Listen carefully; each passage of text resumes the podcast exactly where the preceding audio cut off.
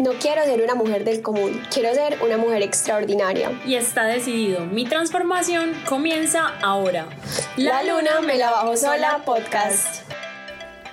Bueno, creo que hoy es un día muy especial porque me cumplo después de dos años de pensar en este proyecto y es comenzar con este podcast.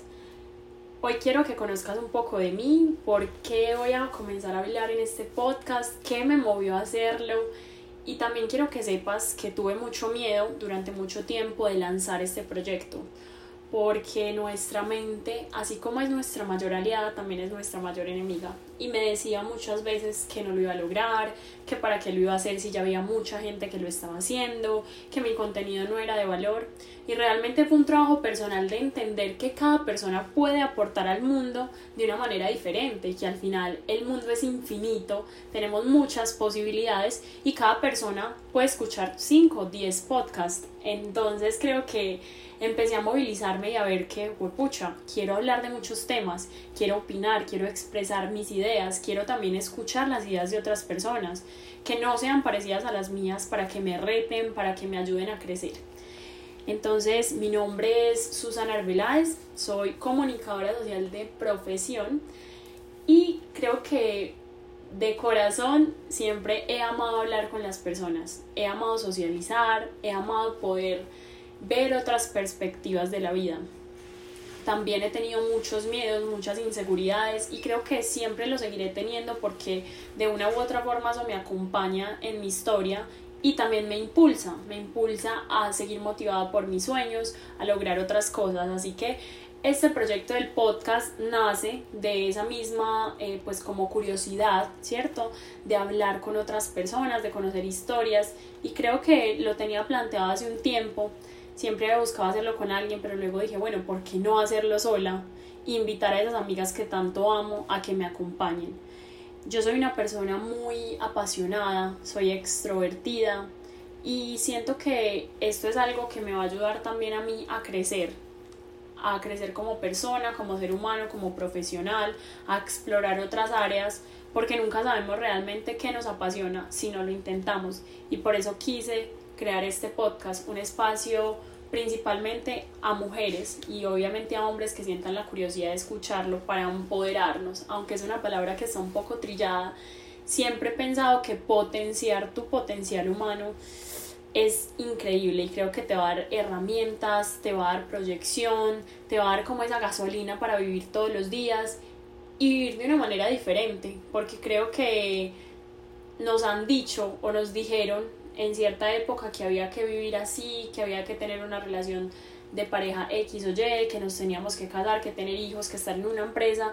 Y creo que ahorita todo está cambiando, todo es muy disruptivo. La gente ya tiene trabajo remoto, la gente ya viaja por el mundo, pero trabaja, la gente ya tiene familias diferentes. Entonces creo que esto ha cambiado demasiado y también es importante quitarnos como esos limitantes mentales de lo que es, de lo que debería ser y trasladarnos a la parte de lo que queremos que sea, cómo queremos que sea nuestra vida, nuestra relación, nuestro trabajo, nuestras amistades, incluso nosotros mismos, porque al final nosotros somos los encargados de modificar nuestra vida para que sea mejor, para que sea de nuestro agrado y para que la vivamos como nos gusta. Entonces por eso creé este espacio, porque quiero crear mi vida como me gusta, darle herramientas a otras personas para que así la creen y trabajar juntos en construir ese diálogo colectivo diferente, disruptivo, poder quitar esos tabús, esos miedos, esas inseguridades y tener este espacio para conversar y para acompañarte en momentos en que lo quieras. Así que bienvenidos a La Luna Me la Bajo Sola podcast. Espero que podamos tratar temas súper interesantes. Obviamente nos pueden seguir en las redes sociales como arroba La Luna Me la Bajo Sola y también estar por ahí interactuando, hablando de temas que quizá quieran que eh, sean hablados en el podcast. Y bueno, este no es solo un podcast para mí, sino para ustedes y para que lo compartamos juntos y crear una comunidad increíble. Bienvenidos a este proyecto y escuchen el primer capítulo que es súper especial con mi hermana de cómo los sueños se hacen realidad. A propósito de eso, siempre he pensado que soy muy soñadora, pero a veces soñar da miedo, porque da miedo no cumplir ese sueño. Y creo que este capítulo es muy inspirado en que los sueños sí se pueden hacer realidad con adversidades, pero se lograrán. Así que bienvenidos. Este capítulo es muy especial porque es con mi hermana Laura y ella nos va a contar su experiencia yéndose a vivir a Canadá. Entonces, Lau, bienvenida. Muchas gracias, Susi. Vamos a comenzar esto como una historia y quiero que nos cuentes cómo fue el proceso antes de irte a Canadá, o sea, por qué lo pensaste, cómo lo visualizaste, qué obstáculos tuviste. Bueno, primero desde que yo era niña siempre había tenido el sueño de irme a estudiar al exterior. No sabía pues a dónde irme, pero cuando me gradué del colegio empecé a buscar y me surgió Canadá por una amiga de mi mamá que me había ofrecido irme para, para allá. Entonces empecé a buscar y todo para irme a estudiar inglés porque tampoco manejaba el idioma. Y, y bueno, me puse a hacer todas las vueltas, todo me salió, hice los trámites de la visa, ella me iba a recibir en la casa de ella, y una vez tenía la visa y todo, ya me puse a buscar vuelos y todo. Pues eso fue como en febrero del 2020 y ya empezó la pandemia.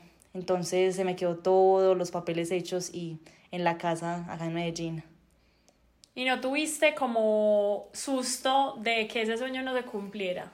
Claro, en la pandemia tuve mucha crisis, eh, pues pensando qué iba a hacer con mi vida, que ya que se me había dañado pues esa parte de irme para, para allá donde la amiga de mi mamá, entonces eh, era buscando un montón de ciudades, incluso buscando fuera de Canadá otros países, buscando un montón y, y como no manejaba el idioma, el inglés, eh, pensé que la pandemia iba a ser muy corta, entonces yo dije, no, ya terminé la pandemia, me voy para Canadá, porque tenía el permiso de estudio por todo el año, pero la pandemia se extendió dos años, entonces me tocó estudiar inglés en línea, tenía seis meses para estudiar y yo, no, yo sí sabía algunas cosas, pero pues no sabía muchas cosas del inglés, pues no sabía hablarlo, sí había una, una que otra palabra.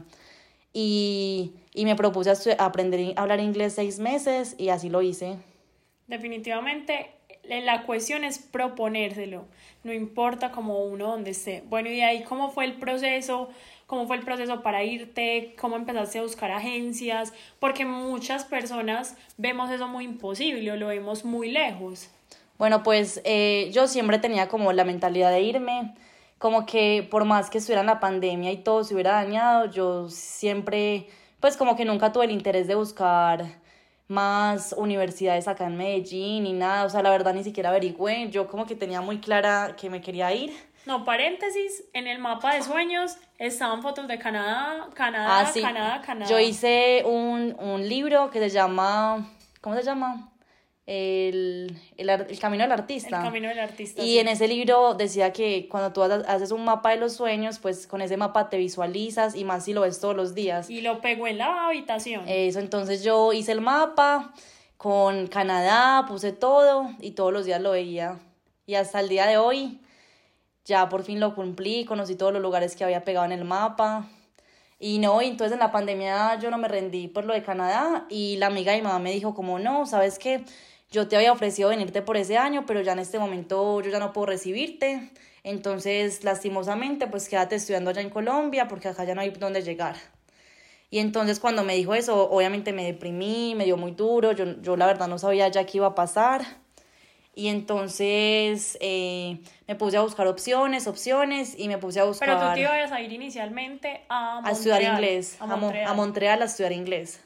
Pero entonces no se pudo dar eso, entonces lo que hice fue buscar una escuela canadiense de inglés y aprenderlo en línea.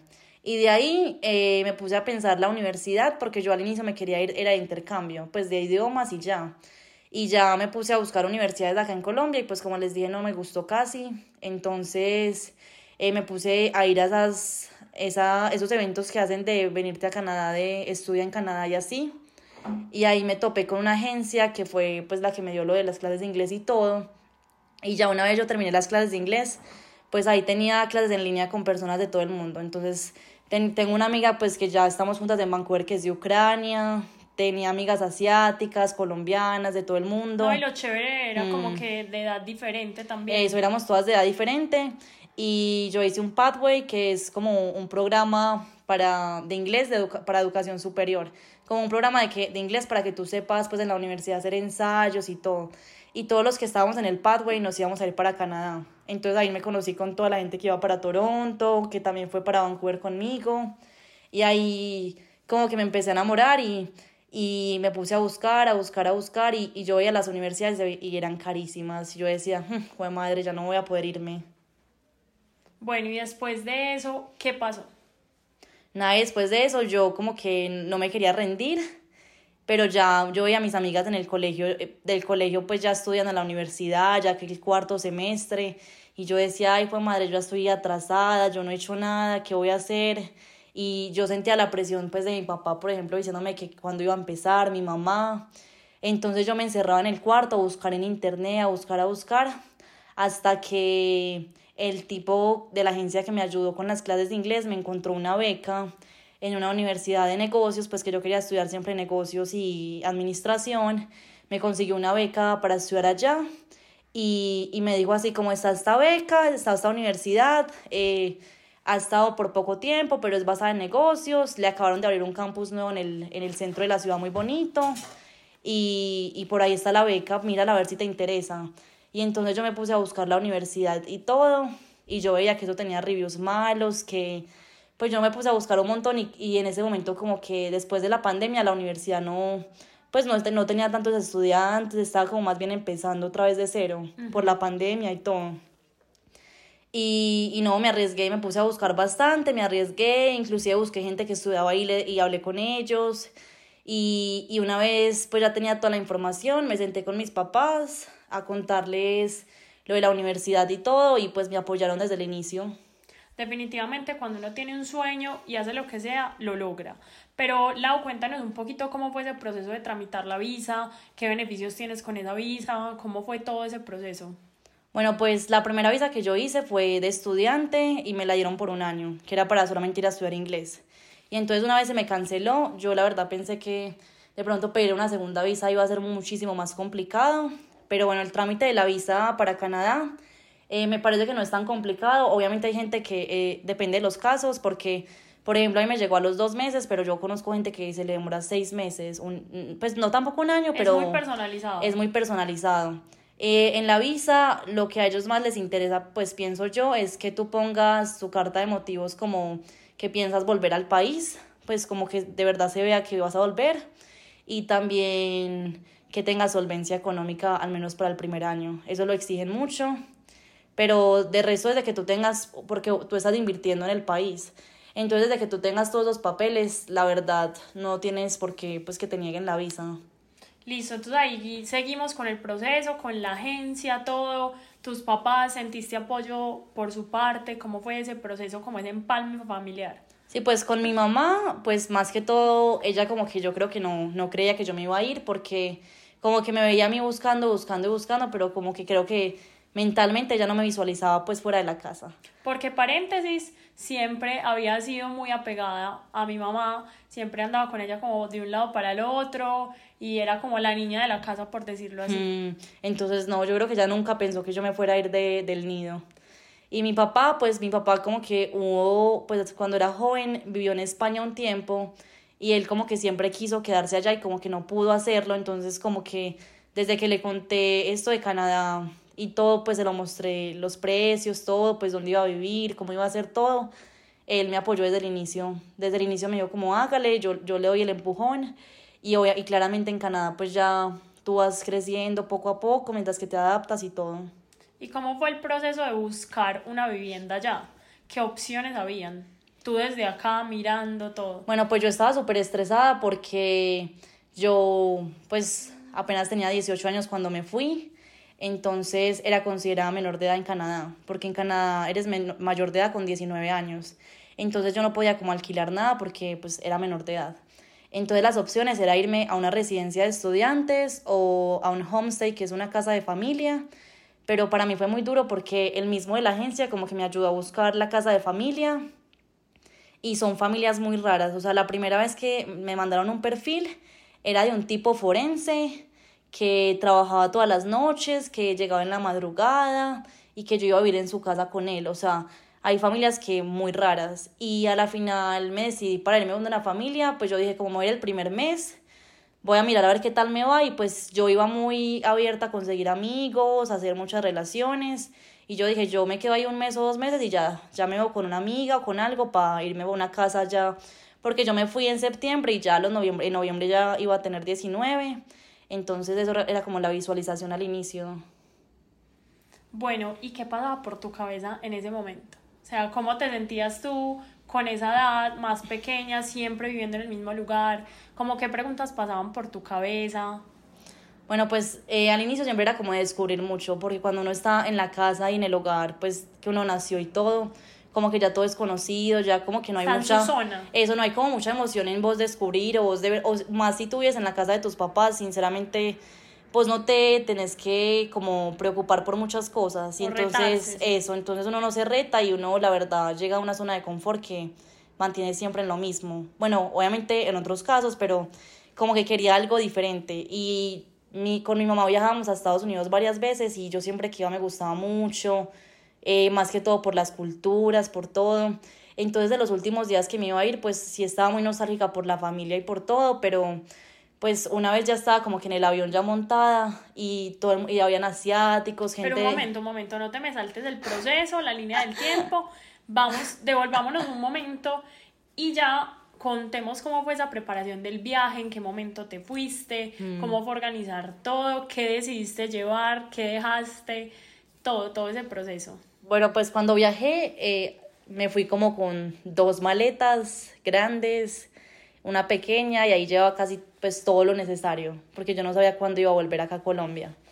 Y, y pues preparándome para el viaje, no, eso era horrible porque uno no sabía qué hacer, pues yo nunca había vivido en el exterior, entonces yo ni siquiera sabía qué tenía que hacer, que cortes el pelo, que arregles de las uñas, que despidas de sus primos de quién sabe por dónde vivían, eh, pues todas las cosas, y también la preparación mental es como muy difícil. Porque, ¿Cómo fue el proceso? Pues primero las despedidas para mí fueron súper duras. Yo como, o sea, nunca me había despedido de mi familia como en ese sentido, entonces era como la primera vez que yo lo hacía. Entonces, pues para mí sí fue como, como que estoy haciendo, o sea, y aparte, pues, o sea, con lo de la pandemia uno ya se volvió muy consciente de que en cualquier momento pues, el mundo cambia y, cualquier persona se va, entonces como que siempre yo he sido muy apegada a la familia y pues con lo de la pandemia como que ya uno se vuelve más consciente de que pues uno no sabe cuándo le va a dar el último adiós a una persona. Entonces, sí, despidiéndome de todo el mundo, haciendo todo, las vueltas. Eh, también el vuelo que compré no salía de Medellín, entonces, por ejemplo, con mi hermana, que yo quiero mucho a Susi, ni siquiera me pudo acompañar a dejarme el aeropuerto porque me tocó irme hasta Bogotá, entonces fue como muy duro, como todo ese chance de que te despedís de tu familia, al otro día te vas para otra ciudad y, y ya irte después solita, muy duro y más que todo, eh, no sé, cuando te despides de tus papás, de todo, y uno no sabe para dónde va, y yo no, y yo la verdad cuando la amiga de mi mamá me había ofrecido irme allá, pues yo estaba muy tranquila porque yo sabía que ella estaba allá y me iba a orientar. Pero ya cuando yo me fui para Vancouver, yo no conocía a nadie. ¿Y qué expectativas tenías? O sea, ¿qué esperabas encontrar?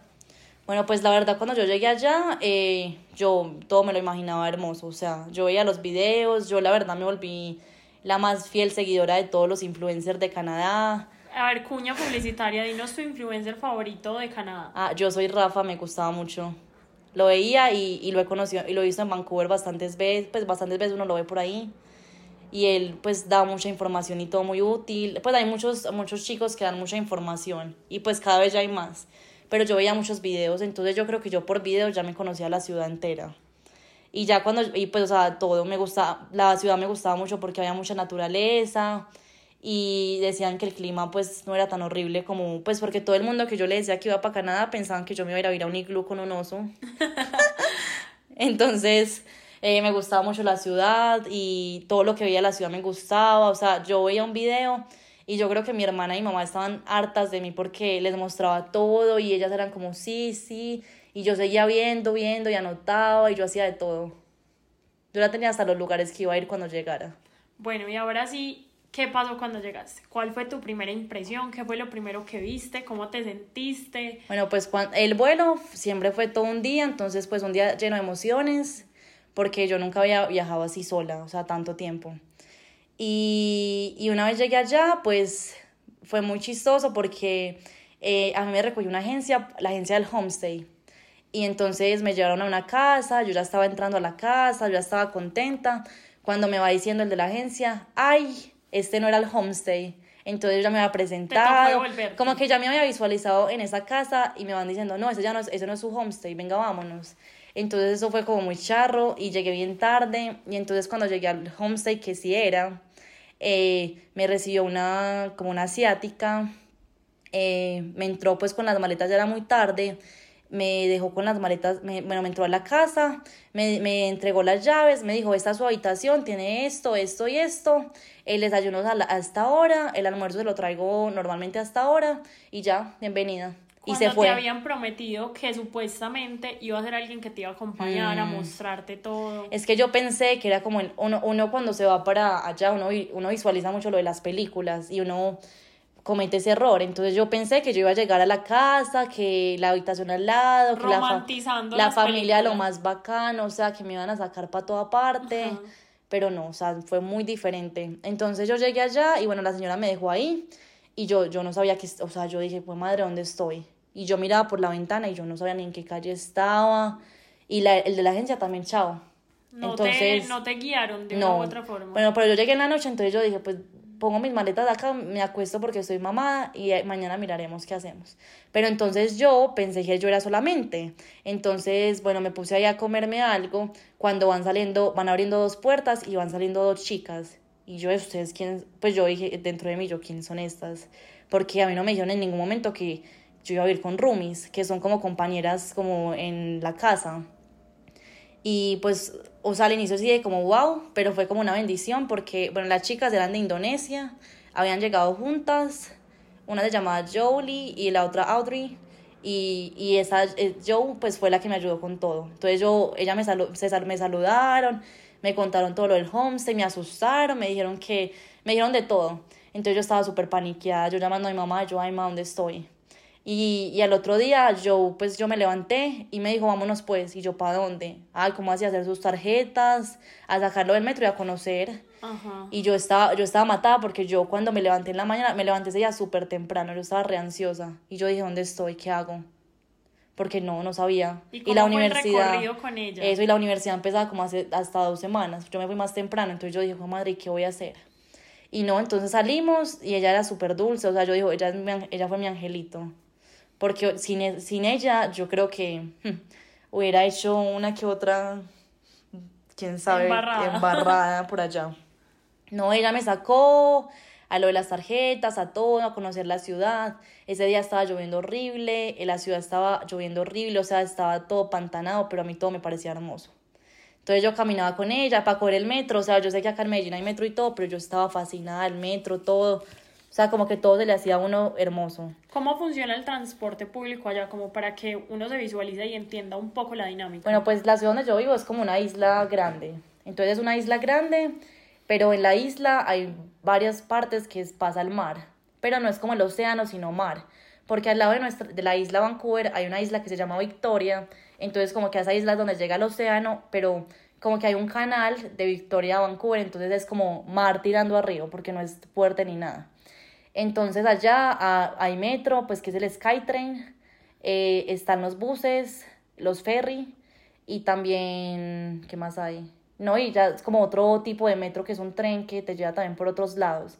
El sistema está muy bien dividido, hay muchas líneas del metro, entonces como que por todos los lados vos conseguís transporte. El, el sistema tiene horarios, entonces lo que ayuda mucho allá es que uno usando el Google Maps se ubica donde sea, donde sea y me gusta mucho que acá en Colombia uno siempre tiene que pagar el pasaje.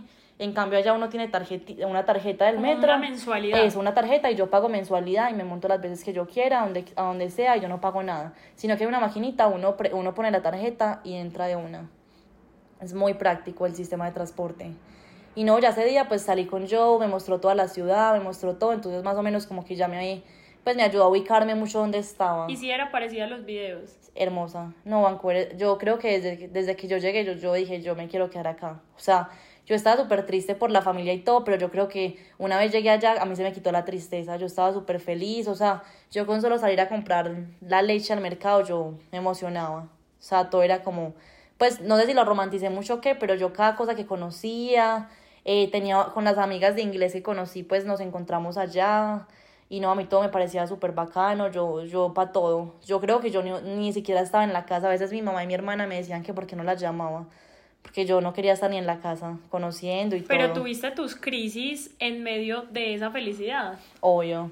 Obvio, pero siento que al inicio de pronto tuve un poco, porque pues uno está acostumbrado en Colombia que le hagan la comida siempre, tal cosa, y llegar allá uno a hacer todo, pues es como que un shock, la verdad. Y también hay shock cultural, porque pues como somos los colombianos, tú llegas a Canadá y la gente es muy diferente y hay culturas de toda parte. Yo en el homestay el primer mes viví con las chicas de Indonesia y el segundo viví con una chica de Eslovaquia. Entonces es totalmente diferente las culturas y todo. Uno hablando en inglés, hay días que uno, o sea, uno siempre tiene que pensar en inglés. Ya en este momento, a mí me pues ya, es mi, ya también es mi segunda lengua pero obviamente al inicio esos son choques culturales muy grandes. O no sabes decir una palabra y te, te estresas, o no sé, o, se, o te perdés. Varias veces cogí al bus que no era, y me tocaba bajarme y volver y mirar para dónde me iba entonces. ¿Qué fue como el choque más grande que tuviste al cambiar de cultura y al encontrarte con culturas tan diversas y tan diferentes? Bueno, pues yo creo que lo principal fue como el cariño, porque en Colombia estamos muy acostumbrados a la familia entonces allá como que la gente es muy... O sea, exacto. Eh, pues Canadá, pues ahí obviamente hay muchas familias, pero hay mucho estudiante internacional.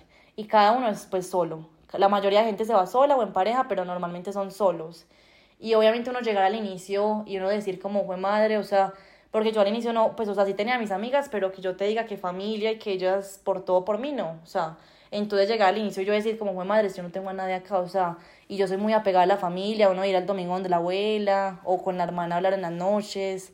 Entonces yo decía, fue madre, ¿yo qué voy a hacer acá? Pero yo, yo creo que yo al inicio no me, o sea, sí tuve mis crisis a veces y lloraba y todo, pero como que desde el inicio sabía muy bien lo que quería, entonces yo me esforzaba mucho y yo decía, yo voy a hacerme muchos amigos, me la va a pasar muy bien, no voy a mantener en la casa, vine a lo que vine, voy a ponerme a practicar, a conocer gente y desde el inicio yo siempre era como muy social, pues como que no me daba mucha pena socializar con nadie. Muy como, abierta. A exacto, yo, para donde me decían, yo pegaba. Inclusive por los grupos, habían grupos de latinos en la universidad y ponían parche o algo y yo iba. Bueno, ¿y cómo fue ese proceso de entrar a la universidad? Bueno, pues la universidad en que yo estoy es, es como, bueno, como es es lo mismo que acá, pero allá no se usa en las universidades como semestre, sino que se usan trimestres.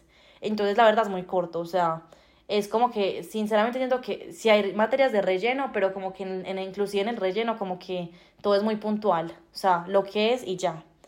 Y los profesores, o sea, sinceramente, yo creo que si he tenido dos profesores canadienses, es mucho cuento. Eso hay gente de todo el mundo. Yo he tenido profesores de la India, italianos, Rusia, he tenido profesores latinos, eso uno conoce gente de toda parte inclusive con mis compañeros de clase, sí he tenido clases que son muy bacanas porque todos somos latinos, entonces el profesor no entiende ni mierda español y uno está echando carreta y lora, eso lo paran a uno del puesto para otro lado. Entonces al, inicio fue muy bacano porque no, o sea, uno, uno verse con todas las culturas y, y hay mucha gente de varias partes de Europa, o está gente también de la India que también son bacanos, o la gente de Filipinas es muy, es como los latinos, pues son como los latinos de Asia. Entonces en la universidad es como muy, chévere al inicio, como está, como que todo el mundo se o sea, cuando yo llegué, llega, eh, fue como el primer trimestre de la, después de la pandemia que la universidad abría todo el mundo se quería conocer con todo el mundo. O sea, vos llegabas a un salón y eso era, venga, deme el Instagram, venga, usted quién es, de dónde es, salgamos, para dónde vamos. Entonces eso era muy animada. O sea, usted llegaba, a la, usted llegaba a la universidad y usted era feliz. Eso usted, uno emocionado, las clases bacanas. Lo que sí es que la educación pega, porque acá en Colombia uno está acostumbrado a que a que le enseñen todo, que todos los temas lo vean, que todos se lo expliquen, pero por ejemplo allá en Canadá hay muchos profesores que son como, a ver, hace su libro, este es el capítulo de la semana, qué aprendió y qué dudas tiene. Ya. Hablando de eso un poquito, como, ¿cuáles son esos retos que has tenido a nivel de educación? Bueno, a nivel de educación, para mí como que, como que para mí siempre ha sido de pronto eh, fácil ser muy social, pero en el momento, por ejemplo, de una presentación, o sea, me, me, han tocado presentaciones en inglés de temas difíciles, o sea, de que me ha tocado inclusive de esos temas de aprender vocabulario, porque obviamente la del inglés y la segunda lengua de uno ya, pero hay muchas palabras que uno se le pierden o uno nunca, nunca aprendió. Entonces, para mí lo más duro de la universidad fue, eran las presentaciones, pues son en este momento, porque todavía sigo en la universidad, las presentaciones así que, que dure 15 minutos, o de pronto para mí, por ejemplo, en Colombia ahora está muy acostumbrado que usar el cuaderno, que las, los apuntes, y allá todo eso con el computador. Todo es con el computador, eh, anote acá este programa, el otro. Y pues yo sinceramente, yo, pues yo nunca había usado como mucho el computador porque en el colegio como que, pues uno, no, uno lo usaba, pero pues no era nada, nada todos los días. Entonces, sí, y, o los ensayos, por ejemplo, haga un ensayo de, de 20 páginas hablando de este tema, indague tal cosa, o por ejemplo, una vez tomé una materia de criminología y me pusieron a leer unos libros así extraños con un, con un idioma en inglés, o sea, tipo del siglo, yo no sé de qué siglo, porque unas palabras que yo decía, ¿qué es esto? O sea, no entendía ni mierda. Me tocaba buscar en el traductor. O sea, si, si, si hay muchos retos, porque uno estudiar en inglés es otro cuento. Porque si la materia es difícil de por sí, ahora imagínese en inglés. Bueno, y ya trasladándonos a otra área, parte de la educación, ¿qué tal el trabajo? ¿Qué tal la búsqueda de empleo? Porque obviamente nosotros acá, digamos que vamos con esa ilusión de que allá es mucho más fácil conseguir un empleo, que hay más oportunidades, que todo se va a dar de una manera como más eh, amena y más fácil. Mm. Pues sinceramente yo siento que de pronto lo de Canadá uno tiene que ser a veces realista e investigar más. Eso no es que vaya, coja mandarinas y le pago la renta, le pago todo, o venga, tenga hijos con quién sabe qué y, y usted vive acá es de lo bueno, no. Esos son cuentos pues chinos. Obviamente sí hay trabajos que te pagan muy bien, pero pues, o sea, tienes que tener papel, o sea, hay muchas cosas debajo de eso que promocionan tanto vente para Canadá y, y uno tiene que estar muy alerta con eso. Yo cuando llegué, yo el primer mes, yo dije, yo el primer mes voy a conocer todo, voy a pasarla bien bueno y ya el segundo mes me preocupo por buscar trabajo. Yo no tenía experiencia laboral porque yo en Colombia pues no había trabajado ni nada, yo solamente estudiaba, entonces yo ni sabía que era una hoja, pues no sabía hacer una hoja de vida ni siquiera, me tocó de cero. Y como no tenía experiencia, yo aplicaba en, en Indeed. Indeed es una página que se usa mucho canadiense para buscar trabajo, pero yo no tenía experiencia ni nada, entonces yo dije, madre, nadie me llamaba, nada. Y yo, yo le había escuchado a una compañera, vaya, váyase caminando con sus hojas de vida, imprima por ahí 10, como si fueran volantes. Y váyase de, de tienda en tienda, de restaurante en restaurante y aplique a ver quién le da la, la, la oportunidad. Entonces me fui primero por una calle que es muy famosa, que se llama Gastown, a, a repartir la hoja de vida y, y no, no, no tiene experiencia. Y yo fue, madre, ¿ahora qué hago? No, no tiene experiencia, tiene que tener experiencia, eh, que si conozco de vinos, que cervezas, o sea, eso le preguntaban a uno de todo. Y a mí, pues, o sea, yo, yo decía como, pues uno decía que no, que uno trabaja con el papá, pero pues cuentos chinos. Y ya, entonces yo dije, por aquí no fue. Y me fui para un mall, que es que a lolear.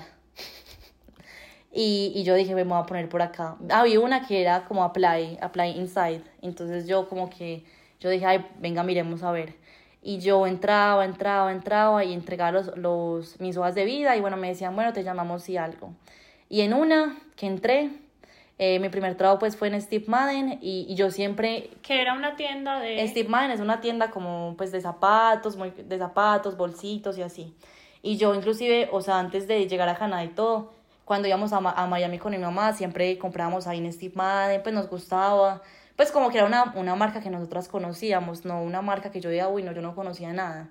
Y yo dije, ve, voy a entrar. Y entré y yo entré con muy buena disposición. Yo dije, ve, me, mucho gusto, yo soy Laura, mira mi hoja de vida, eh, está necesitando personal. Y me dijo, no, no, no necesitamos personal. Y yo, ay, pero mira, yo, yo tengo muchas ganas de aprender. Eh, de pronto necesitan para esta temporada que ya viene, porque ya yo empecé a, pedir hojas, de, pues a pedir trabajo como en noviembre. Y me dijo, vale, pues venga, le hago una entrevista. Y eso fue de una. Yo ni siquiera estaba preparada para la entrevista. O sea, yo no sabía ni qué, qué porque te preguntan, eh, ¿quién es Laura? Y uno, uno queda en blanco. Las preguntas de existencia. Eh, literal, así. Eh, porque, la, porque que te apasiona de la moda o cosas así, o sea, yo no sabía ni qué verbo echar ahí. Y entonces, no, yo no sé, yo, yo me relajé y yo dije, si esto es para mí, esto va a ser para mí. Hice la entrevista y todo y me fue súper bien, ella me decía que le gustaba todo lo que le mostraba y yo vea, yo no tengo mucha experiencia, pero yo ganas de aprender tengo. Si usted me enseña lo que usted quiera, yo aprendo. Es que yo siempre he dicho que no es ni siquiera tener todo el conocimiento del mundo, sino la disposición. Exacto. Y no, entonces eh, me dijo, hágale arranque, tráigame estos papeles en estos días y, y la próxima semana empiece. Y así fue. Y fue, y a mí me impresionó mucho porque eso fue, yo salí en la mañana a pedir trabajo y en la tarde ya tenía trabajo. Pues yo siento que a veces no es mucho como de experiencia y todo, sino como de ganas, pues de, pues de echar para adelante, porque yo, por ejemplo, yo conozco muchos amigos que no, no me dan trabajo, no me dan trabajo y se echan. En cambio, yo ese día, por ejemplo, cuando fui a esos restaurantes en Gastown, yo... No dijiste, no te rendiste al primer no. Eso, yo dije como, no, marica, si acá no me dan trabajo, yo me paso para otro lado, y si no, vamos para otro lado y miramos. Y gracias a Dios ahí fue, y yo en Steve Madden duré siete meses, siete meses siempre, pues bastante. Bastante tiempo. Bueno, y ya después trabajaste en otro almacén de ropa, ¿cómo fue también esa transición? Ah, pues eh, lo que pasó fue que en Steve Madden eh, eh, me promovieron, entonces, pues allá es como sales, que es como la que vende, y keyholder es como el tipo que vendes y también cierras la tienda, haces los depósitos en la noche, pues estás como más implicada en la tienda, no solo vendiendo.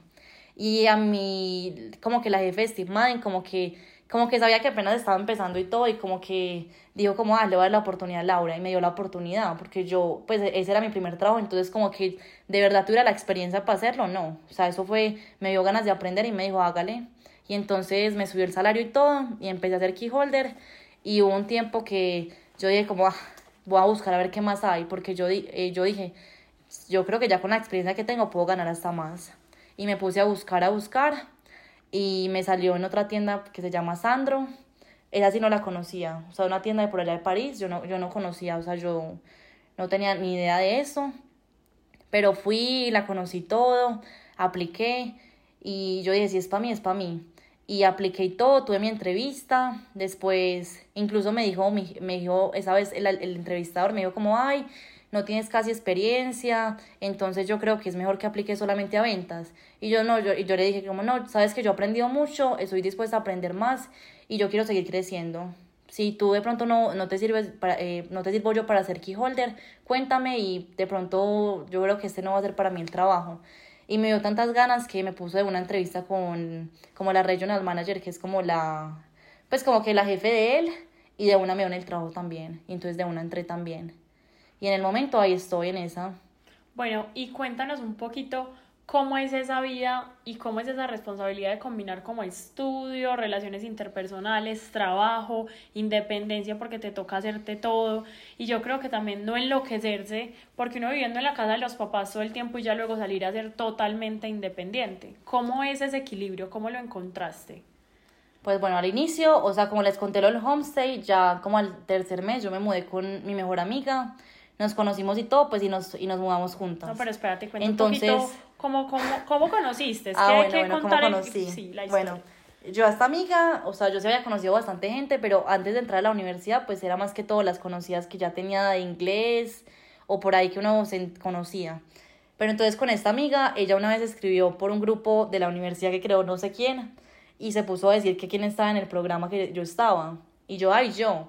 Y yo, ay, tan bueno, cuando empiezas y todo, y empezamos a hablar ahí, y yo le escribí por el interno. Y yo, ay, ve, tan bueno, no, salgamos a conocernos, y antes de entrar a la universidad.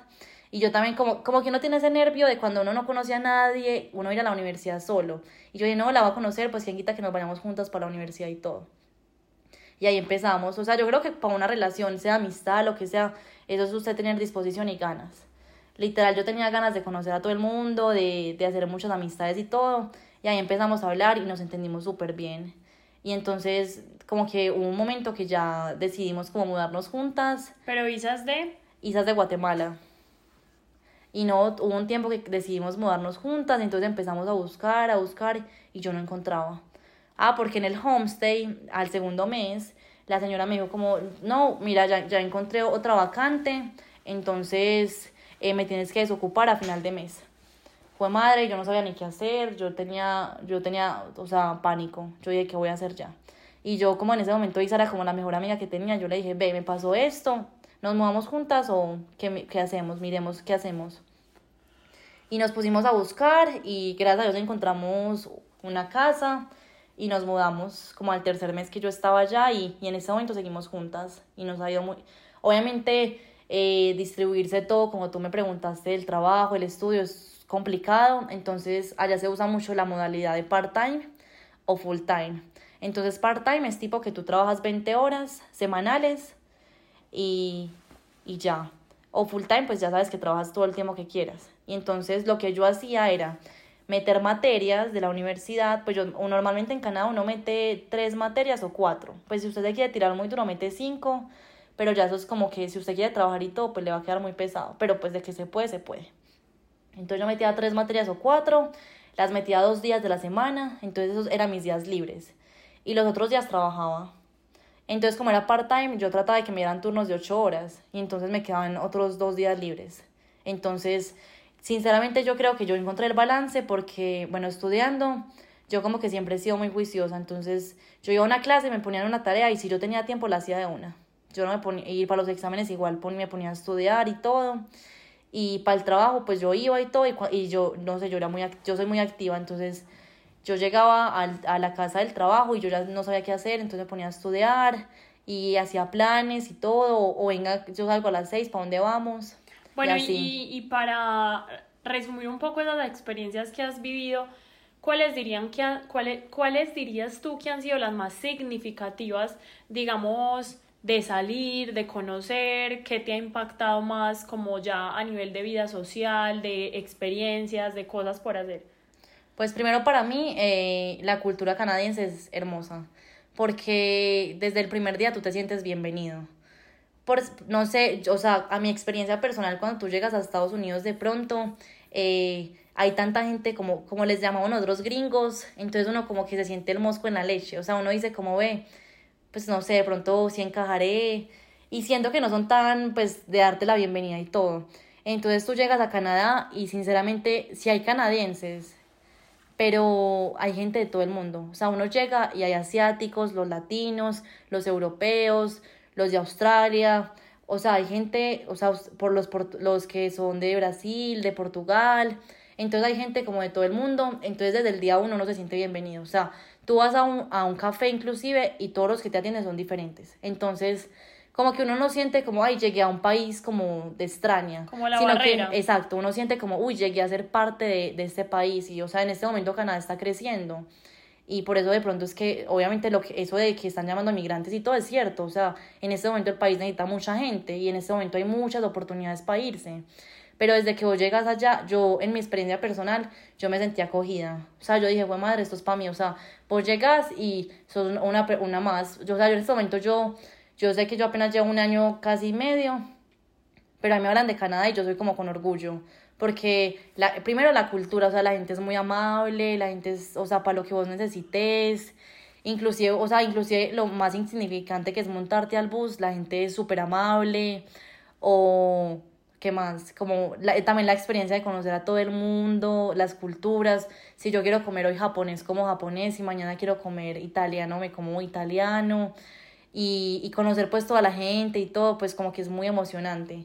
Y más que todo, como las primeras veces que yo hice muchas cosas, no sé, por ejemplo, cuando fuimos a esquiar hace poquito, pues como que, por ejemplo, cuando yo empecé a esquiar, yo nunca había, yo nunca había ido a esquiar, o sea, yo tenía, yo estaba súper asustada, porque eso es como usted tirarse un abismo. pues, o sea, eso tírese y, y frene que en pista, que, que eso lo conozco si todos los esquís que hágale para adelante, para atrás, y ahí yo no sabía. Y entonces las, la primera vez que me tiré de la montaña, me caía todo el tiempo, y yo dije, uy, fue madre, ¿ahora qué hago? O sea, yo no soy capaz, o sea, esto, esto tan duro. Y entonces con mi novio nos fuimos, me, me dijo, no, no te desesperes, vení, venir y practiquemos. Y nos fuimos a practicar a, como que en la montaña pequeñita, a bajar, a bajar. Y, y a la final, como a la, a la media horita, ya estaba bajando la montaña sola. Obviamente, pues no la, la experta, pero pues bajándome la montaña y todo, me caía y todo, pero me levantaba. Pues como que hay experiencias muy significativas. O por ejemplo, pues cuando conocía como todos los lugares que yo ya los había visto en videos y todo, como que yo decía como, wow, o sea, los estoy viendo por fin. Es como que uno dice como, wow, o sea, qué chévere. O por ejemplo con mis amigas, primero la Indonesia, el primer día que yo llegué, ella me llevó a comer comida indonesia, yo nunca había probado la comida Indonesia.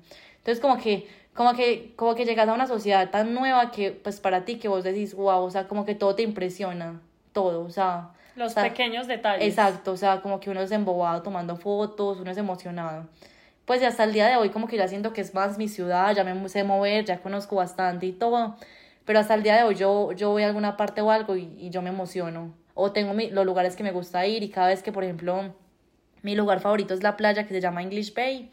Y cada vez que yo voy a la playa me encanta. O sea, me encanta. Y uno camina por el Stanley Park, que es un parque gigante. Entonces, como que, pues te haces parte de la sociedad y eso es muy, pues, es muy bonito. O sea, ya uno llega a Colombia y también extraña Canadá. O sea, como que ya siente que no tiene dos hogares. Bueno, y ya que mencionaste el tema del novio, cuéntanos cómo es el tema de las citas, cómo empezaste a conocer eh, gente de la manera romántica y un poquito como esa historia de amor en resumidas, porque mejor dicho, si nos quedamos acá hablando de todo, se nos van cinco horas. Bueno, pues con mi novio, eh, yo al inicio la verdad estaba como con la sintonía de conocer mucha gente, pues y también quería conocer chicos. Y obviamente acá en Colombia, pues uno solamente conoce colombianos. Pero entonces yo estando por allá, yo dije, ay, no, yo quiero conocer a así gente bien exótica. E inclusive me descargué Tinder y, y uno se ponía a mirar ahí en, ahí en Tinder o con los amigos que uno conocía en la universidad. Y, y no, en, en puras cosas así, coincidencias, me conocí con mi novio, pues eh, me conocí con mi novio. Y el día que nos conocimos nos fuimos para un parque, pues para el parque que les mencionaba, Stanley Park, es muy grande. Y conectamos súper bien. O sea, lo primero que yo le decía a todas mis amistades, inclusive con mi familia, cuando le conté a mi familia, pues que mi, no, mi novio es mexicano, cuando le contaba a la familia, pues que era latino, todos eran enojados. Ah, pero ¿por qué te metiste con un latino? Definitivamente uno pensando que iba a conocer un canadiense. Y mejor dicho, yo creo que la cultura conecta, sin duda. No, literal, o sea, el afecto, todo. Sí conocí mucha gente, pero en cuanto al afecto, esa calidez, pues que tenemos los latinos, sea, yo no la cambio por nada, la verdad. Y allá, la verdad, siento, siento que hay gente para todo, o sea, si usted, o sea, para lo que usted quiera, si usted quiere una relación, si usted quiere algo de momento, hay como tanta gente y, y mucha gente quiere conocerte y, o sea, como que en este momento está llegando tanta gente y casi todos somos pues estudiantes o personas que se van a trabajar solas, entonces como que todo el mundo está con el, la disposición pues de conocer, entonces siento que obviamente como en toda parte, pues por ejemplo acá en Colombia, o sea, no te van a llegar a tocar la puerta, la casa para que salgas, pero desde que tú estás en el mood de conocer gente, vos conoces gente cuando quieras. Bueno, Lau, y ya para ir cerrando un poco eh, esa entrevista tan interesante, quiero que nos des como algunos tips a las personas que de pronto nos queremos ir a Canadá, o sea, ¿qué nos aconsejarías? ¿Qué crees que sean como los pasos a seguir o la mentalidad o cómo prepararte? Un poco como eso. Bueno, yo creo que lo principal cuando tú te quieres ir para otro país es primero ver tu vida acá.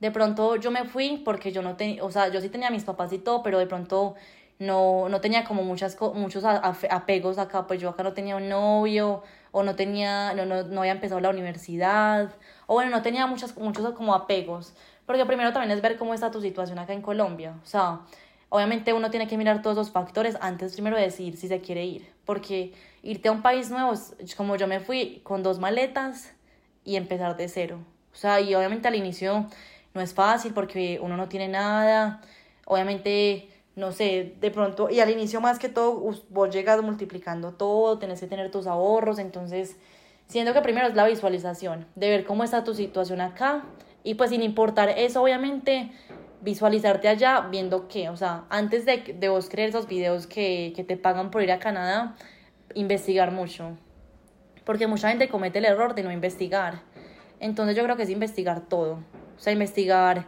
si te quieres ir a estudiar, cómo es por estudio, si es por trabajo, cómo es por trabajo, si te quieres ir para Vancouver, para Toronto, cómo es la ciudad, te gusta, el clima, o sea, todo, todo, si te quedas cerca de la casa, no sé, hay gente que se va para Estados Unidos, para Miami porque está más cerca a Colombia, o sea, todos esos aspectos hay que investigarlos muy bien para que usted no lo engañe ni nada y usted sepa para qué va, o sea, porque obviamente, en este, o sea, más que irte para Canadá a estudiar y todo es inmigrar, inmigrar, sí. Y, entonces, y obviamente ese proceso no es para todo el mundo y uno tiene que prepararse mentalmente antes de irse.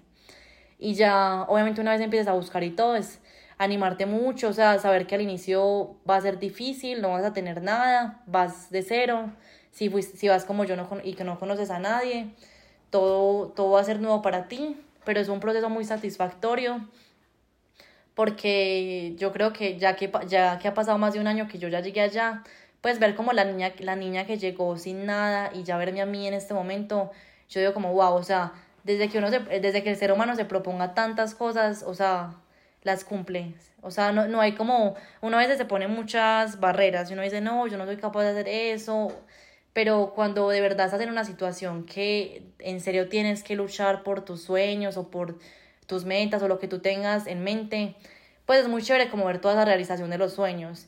Y yo siento que en esos países hay muchas puertas, o sea, si tú te vas con tus hijos, si te vas solo o si te vas con tu pareja, creo que hay puertas para todo el mundo. Porque primero pues Canadá necesita mucha gente, como decía, porque pues están repoblando. Porque sinceramente, o sea, si hay gente, pero si tú te vas como por ejemplo mirando en Medellín a las montañas, vos ves que hay pura, o sea, hay mucha gente. O sea, no se ve como que una montaña vacía, no. En cambio allá todas las, o sea, allá vos te vas para las montañas, para muchas cosas. Bueno, primero preservan mucho la naturaleza, obviamente, pero falta mucha gente. Y, y no echar para adelante, o sea, conocer y todo. Y pues, sinceramente, yo creo que desde que vos quieras irte para un lugar, vos lo haces.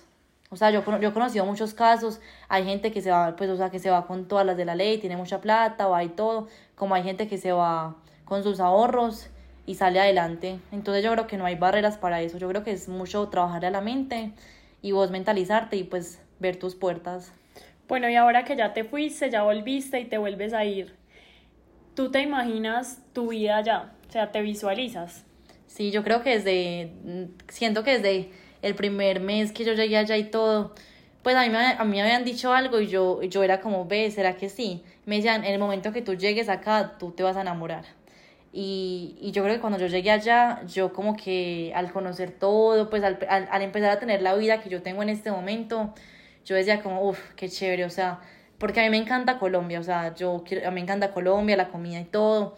Y llegar acá fue muy duro porque eh, uno no sabe ya que, cuál es la casa de uno, o sea, porque tú tienes, yo tengo mi casa en Canadá, entonces llegar acá a la casa de tu mamá, a estar con tu hermana, con tu familia, tu abuela, o sea, como que extrañas tu casa en Canadá, pero obviamente estando en Canadá yo extraño mucho Colombia, pero como que por toda la calidad de vida que he tenido, por la cultura y por todo lo que yo veo que se viene para el futuro estando allá, yo sinceramente ya me voy en Canadá. O sea, yo veo como Colombia, como donde está mi familia, donde voy a ir obviamente a visitarlos, Dios quiera que pues muy seguido. Pero como que llegó un punto que ya yo ni siquiera, o sea, que me, me visualizaba como en Colombia, como incluso cuando tengo crisis, como que digo como, uy, si estuviera en Colombia de pronto ni siquiera estuviera sufriendo esto, estaría tranquila, pues no habrían este tipo de necesidades o, retos. o, o retos, pero como que llegó un punto que yo dije como, uy, yo, yo quiero estar acá, o sea, yo sé que es duro, yo sé que hay muchas barreras, hay personas que te, van, te vas a topar obviamente en el camino que me he topado, que, o sea, te hacen como recapacitar y te dicen como, uy, fue madre, esto no es para cualquiera. O sea, son muchos retos que hay, pero al estar allá yo, yo me siento muy feliz, pues encontré el amor, o sea, yo acá en Colombia siempre había sido como muy de malas para conocerlas, pues no sé, siempre conocía a alguien no funcionaba nada, pues mis amigas sí tenía unas amigas que quiero mucho, pero pues como que las cosas no fluían tan bien y yo siento que una vez llegué allá, pues mi hermana me lo decía, o sea, todo se te dio, o sea, todo. Conocí al amor en la universidad, lo del trabajo poco a poco se me ha dado. Pues yo siento que en este momento soy muy feliz. Obviamente yo no voy a decir que todo es felicidad, hay muchos, hay muchos retos y en este momento van a seguir siendo muchos retos todavía, pero yo creo que yo estoy dispuesta como a sacrificar, a luchar esos retos por seguir allá y afrontarlos. Eso y de pronto de, uno no sabe a futuro darle una mejor calidad, pues uno no sabe cómo torne el país, si a futuro de pronto darle una mejor calidad de vida a quién sabe a quién, ayudar a quién, pues me parece que es muy chévere como de pronto también ser ese, ¿cómo se dice? Como esa como esa, esa, esa familia que tú dices, uy, o sea, si me entiendes, también tengo la oportunidad de pronto a futuro que vos sí vayas a conocer, pues es bacano, o sea, de pronto abrir más las puertas, porque cuando tú vas a un lugar nuevo, tu mente cambia totalmente, o sea, y te vuelves lo que nunca pensaste que ibas a hacer. Bueno, y tenlo por seguro que por allá estaré visitándote y yendo pues a esos lugares tan lindos que describes y obviamente las fotos que muestran. Bueno, Lau, muchas gracias por este espacio, por compartir estas palabras. Yo creo que esto es más que todo un shot de motivación para esas personas que no se han atrevido a dar el primer paso para perseguir sus sueños, o que por miedo, por inseguridades, por cosas que le han dicho otras personas, cada caso es muy particular. Hay personas que les va bien, hay otras que no, he conocido ambas, pero yo creo que si es lo que tú anhelas y lo que sueñas, persíguelo, porque pues mi hermana me ha mostrado eso, de que si uno es perseverante con lo que quiere, uno va a lograr las cosas. Eso sí, nunca ser conformista y siempre seguir remando aún ante las adversidades. Entonces, bueno, pueden encontrar a la buena Instagram como... Laura Angarita L13. Para que vean esas fotos de esos paisajes espectaculares. Nos vemos pronto y recuerden, la luna me la bajo sola.